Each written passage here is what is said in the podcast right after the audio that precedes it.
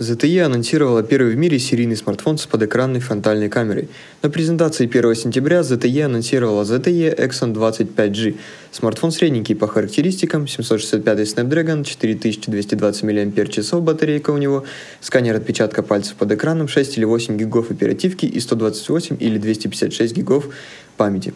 Но главная фишка данного смартфона 32-мегапиксельная селфи-камера, спрятанная под экраном. И это, наверное, последний из магикан остался на моей памяти смартфон более-менее A-бренда, куда вы можете вставить карточку памяти. Exxon 20 уже доступен в Китае за 320 долларов. Еще неизвестно, будет ли этот смартфон доступен по всему миру.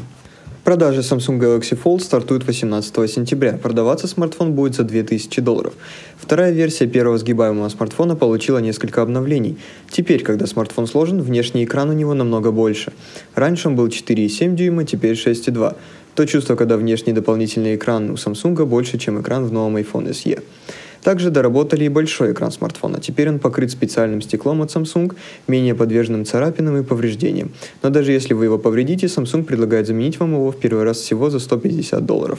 Также шарнир стал покрепче и улучшилось качество щеток, которые предотвращают попадение частиц пыли в шарнир и сохраняют экран от повреждений изнутри корпуса смартфона. В общем, нас ждет достаточно серьезное обновление первого массового сгибаемого смартфона от Samsung. Новости Intel. Ну, начнем с того, что Intel представили новый логотип. Теперь он похож одновременно на плитки из Windows Mobile и одновременно на логотип Booking.com. Не знаю, кто там кем вдохновлялся. Во-вторых, Intel официально анонсировала процессоры 11 поколения. Они называются Tiger Lake, главной фишкой которых будет новая встроенная графика от Intel под названием XE. Процессоры будут поддерживать новый стандарт Thunderbolt 4, Wi-Fi 6. Также Intel нам обещает огромный скачок в производительности и энергоэффективности по сравнению с предыдущим поколением процессоров. Компания заявляет, что линейка процессоров 11 поколения лучшая в мире для тонких и легких ноутбуков. Стоит отметить, что процессоры все еще используют 10-нанометровый техпроцесс, так же, как и в 10 поколении. Но они там что-то пошаманили, назвали технологии SuperFin дизайн, и теперь процессоры потребляют меньше энергии. Intel обещает 20% прирост производительности в офисных задачах и сниженное на 20% потребление энергии, что позволит нам использовать ноутбуки на час больше от одного заряда в задачах типа просмотра видео или офисных. Новая графика позволит нам также использовать 1.8K HDR дисплей или до 4 4K дисплеев. Также в графику встроен искусственный интеллект, который будет отвечать за видеозвонки. Он сможет блюрить задний фон.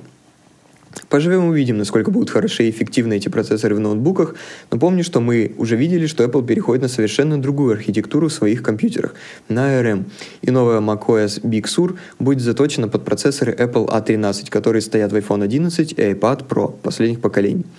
Я думаю, Intel поднапрягся, потому что есть вариант потерять такого большого игрока, заказчика процессоров в лице Apple. Тем не менее, уже известно, что Acer, Samsung и Asus в своих новых ноутбуках будут использовать как раз процессоры Intel 11 поколения. Индия блокирует китайские приложения. Мы знаем, что у китайцев и индусов в июле на границе случился какой-то конфликт. Под раздачу сразу же попал TikTok и WeChat. Индусы его забанили. И вот теперь стало известно, что PUBG Mobile, Baidu и Alipay и другие 118 приложений также заблокируют на территории Индии. Apple релизнули iOS 13.7 на предыдущей неделе. Теперь там появляется уведомление о том, что вы столкнулись с зараженным ковидом человеком. Но, насколько я знаю, в странах СНГ это уведомление не работает, так что для нас оно бесполезно.